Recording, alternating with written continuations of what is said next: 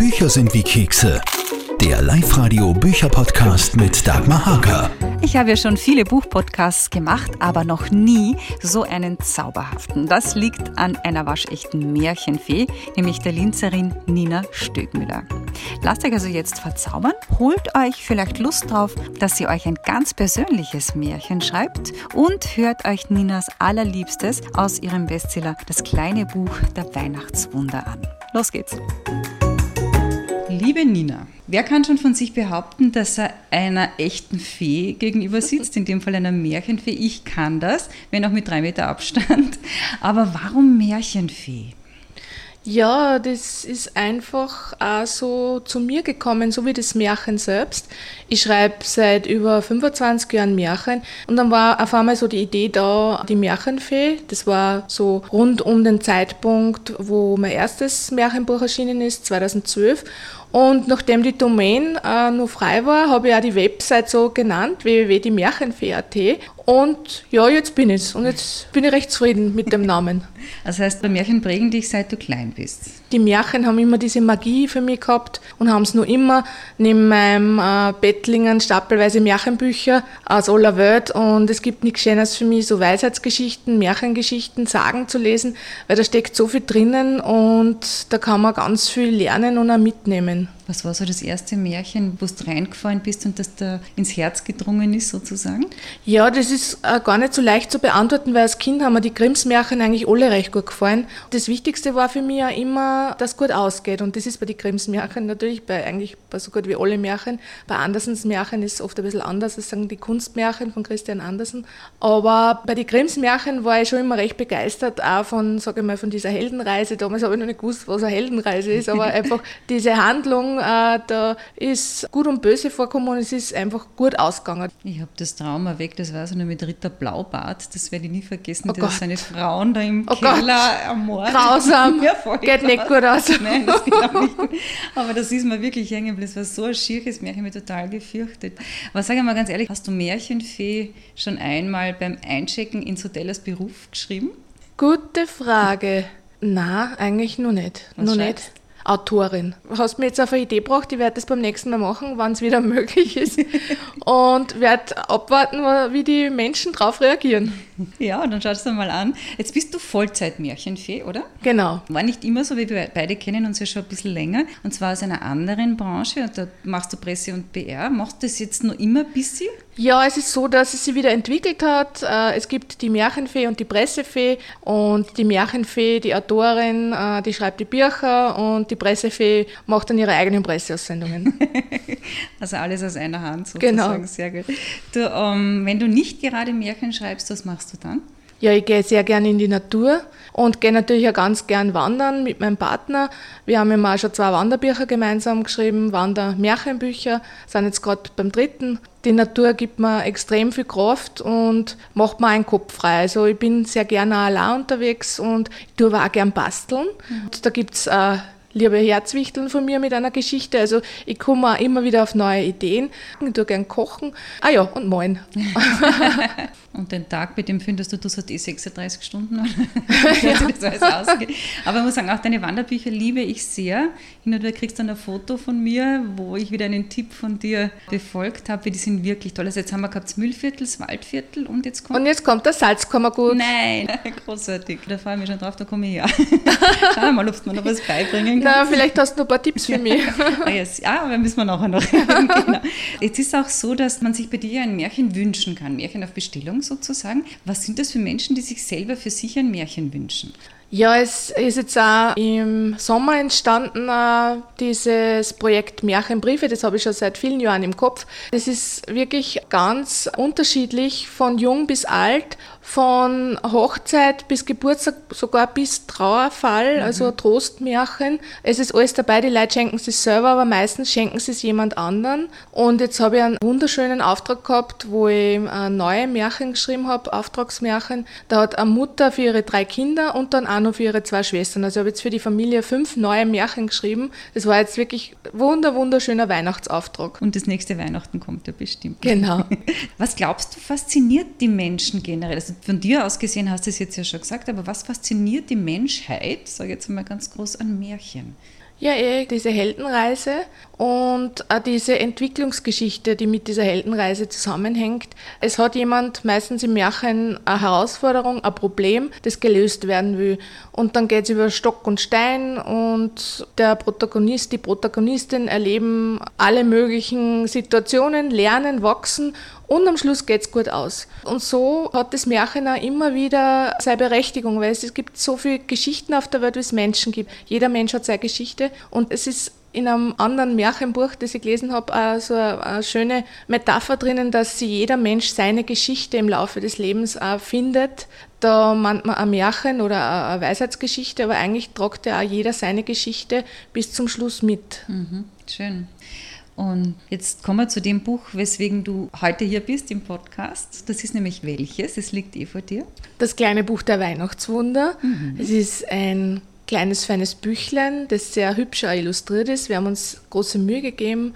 Der Anton Bustet Verlag und ich, meine Kolleginnen vom Verlag, haben sich auch was einfallen lassen. Und da drinnen sind ganz, ganz viele große und kleine Weihnachtswunder versteckt. Mhm. Und das braucht man, glaube ich, auch heuer. Weihnachtswunder, Wunder generell. Und, und ich habe auch einige Alltagsgeschichten eingeschrieben und einfach auch Geschichten, die vielleicht so wirklich passiert sind und die man auch so mitnehmen kann. Und wir haben Glück, dass es das Buch schon gibt, weil eigentlich wäre es ja noch gar nicht auf der Welt. Ja, genau. Ich habe mich überreden lassen von meiner lieben Lektorin, es heuer zu schreiben und habe mich dann sehr, sehr gefreut, weil ich im Lockdown dann doch ein bisschen mehr Zeit gehabt habe als sonst. Mhm. Wo kriegt man denn das Buch? Bei der Autorin höchstpersönlich mit Widmung. Moment, da muss man gleich mal einhaken. Du verschickst sie sogar ganz persönlich mit deinen eigenen ja. Fingerabdrücken und deiner eigenen Widmung drauf. Wahrscheinlich. Also die Widmung sieht man, die Fingerabdrücke nicht. Hoffentlich. Aber ja, das ist mein Service. Ich verschicke es. Also auf meiner Website kann man auch gern das Buch bestellen ist überall im Buchhandel erhältlich, online erhältlich und in Linz äh, ganz was Besonderes im Buchautomaten von der Melanie Hofinger Veritas Buchhandlung und da kann man sich sozusagen bei Tag und Nacht ein Buch aus dem Automaten herunterdrücken oder, oder einfach aussuchen und auf Knopfdruck. Der kalorienfreie Automat sozusagen. also keine Süßigkeiten. Lesen macht schlank, weil in der Zeit isst man nichts. naja. okay, Multitasking. Aber das ist, ist eine sehr schöne Geschichte. Melanie Hofinger war ja auch schon im Podcast zu Gast und hat uns davon erzählt, damals, als er es gerade aufgestellt hat. Nina, was haben wir jetzt an dieser Stelle noch nicht gesagt, was wir alle unbedingt wissen müssen? Zum Buch. Die Weihnachtswunder sind in Kapiteln gegliedert. Äh, man kann sie da hineinträumen, man kann es genießen, man kann es vorlesen, man kann es natürlich auch in Ruhe selbst lesen. Aber ich möchte einfach die Leute auch ein bisschen anregen, dass die Welt voller Wunder ist. Und der Wichtel Edeke sagt das immer so schön. Mein Wichtel, der mich schon seit 2006 begleitet, habe die erste Wichtel Edeke-Geschichte geschrieben. Wenn man die kleinen Wunder erkennt, dann ist man für die großen auch bereit. Und das ist also meine Einstellung. Ich gehe mit offenen Augen durchs Leben und versuche auch die kleinen Wunder zu erkennen. Und manchmal kann man auch für andere Menschen kleine Wunder vollbringen. Oft ist es nur ein Lächeln zu einem Zeitpunkt, wo keiner damit rechnet. Jetzt mit der Maske ein bisschen schwierig, aber es kommt wieder. Oder wenn man wem die Tür aufhält, das, es sind Kleinigkeiten. Und so möchte ich mit meinem Buch einen klaren Beitrag dazu leisten, dass man einfach auch wieder äh, selber aufmerksamer wird mhm. für die großen und kleinen Weihnachtswunder und Alltagswunder. Das ist ein schöner Schlusssatz, aber ganz zum Schluss sind wir noch nicht, weil zum einen hätte ich jetzt bitte noch gern, dass du uns eins deiner Lieblingsmärchen aus dem Buch vorliest. Und dann gibt es auch noch einen Tipp zum Schluss des Talk von der Märchenfee, der auch auf deiner Webseite steht. Weißt du, welchen ich meine? Das mit dem, das mit dem Vorlesen, ja, genau. ja. Es ist so, dass das Vorlesen, das Gegenseitige, so, so extrem gut tut. Und das sage ich auch immer zu den Erwachsenen, lest euch gegenseitig vor. Das sage ich dann zu den Männern im Speziellen, wenn sie eure Frauen Märchen oder was anderes vorlest, mit Aufmerksamkeit und, und Zuneigung, dann habt ihr nicht nur einen Stein im Brett, sondern habt einen Diamanten im Brett. Mhm. Also das können Frauen sehr schätzen. Ich weiß es aus meinem Bekanntenkreis. Das ist wirklich bei manchen Paaren zu einer liebevollen Tradition geworden. Die lesen sich gegenseitig vor. Einen Abend lässt sie, einen anderen Abend lässt er wieder dann in der Familie. In der Familie vorlesen kann er hassen, dass die Kinder den Eltern vorlesen. Also bei manchen ist es wirklich zu einer vorweihnachtlichen Tradition geworden und in anderen Familien, die lesen sie wirklich auch unterm Jahr vor. Das finde ich überhaupt am schönsten, wenn das regelmäßig passiert, weil ich habe das leider auch schon bei meinen Lesungen bei Kindern erlebt. Ich frage dann auch immer, darf sie nur vorlesen daheim? Und da ist es oft leider da nicht so. Probiert es einmal, es fördert da die Lesekompetenz und es macht dann Spaß. Völlig richtig und es geht, wie gesagt, auch das ganze Jahr. Weißt du, woran ich das auch weiß? Wir haben ja einen Christmas-Song-Stream bei uns auf Live-Radio und wir haben im Sommer 2000 Zugriffe darauf. Wow, wow. Ja, ja perfekt. Du, danke schön einmal auf jeden Fall, dass du beim Podcast warst. Danke und, auch für die Einladung. Ja, immer wieder gerne. Die Bücher sind wirklich zauberhaft. Ich kann es euch nur sehr ans Herz legen. Und äh, jetzt freuen wir uns vor allem noch auf dein Lieblingsmärchen aus dem Buch.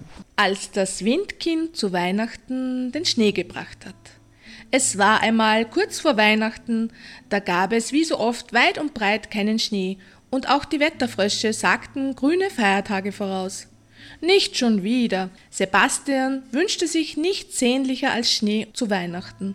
Da kam der Junge auf eine gute Idee. Warum sich nicht Schnee vom Christkind wünschen? Wofür gab es denn den Wunschzettel? Sebastian schrieb also auf seinen Wunschzettel Liebes Christkind, ich wünsche mir ganz viel Schnee zu Weihnachten. Sonst nichts. Dankeschön. Er legte den Zettel auf die Fensterbank. In jener Nacht fegte ein Sturm übers Land, und was viele nicht wissen, Stürme haben auch eine Persönlichkeit. Manchmal braust nur einer daher und ein anderes Mal sind es gleich mehrere, die fangen spielen oder sich im Kreis drehen. Und es gibt das Windkind. Dieses luftige Kind ist sehr verspielt und mag Kinder, weil es ja auch selber eines ist. Als das Windkind am Fenster von Sebastian vorbeipfiff, las es in Windeseile seinen Wunschzettel durch. Wenn es weiter nichts ist, dachte das Windkind und brauste davon. Bald hatte es einen eisig kalten Nordwind dazu überredet, ein paar Schneewolken zu jagen und diese bis zu Sebastians Haus zu treiben. Es war genau in der Nacht vor Weihnachten, als der Nordwind die Schneewolken schließlich zum richtigen Ort zum Schneien brachte. Das Windkind freute sich sehr, dass es Sebastians Wunsch hatte erfüllen können, und das Christkind freute sich auch, dass es vom Windkind so tatkräftige Unterstützung bekommen hatte. Am 24. Dezember war die Straße, in der Sebastian wohnte, mit einem Meter Schnee bedeckt. Danke, liebes Christkind, rief der Junge, und das Windkind war guter Dinge, weil es ein Menschenkind hatte glücklich machen können. Bist du denn gar nicht enttäuscht, weil der Junge glaubt, dass das Christkind ihm den Schnee gebracht hat? fragte der Nordwind. Aber nein, Onkel Nordwind, das ist mir einerlei. Ich weiß ja, dass ich es war, und das reicht mir vollkommen aus. So war das Windkind eben fröhlich, hilfsbereit und manchmal ein bisschen stürmisch. Bücher sind wie Kekse. Der Live-Radio Bücherpodcast mit Dagmar Hager.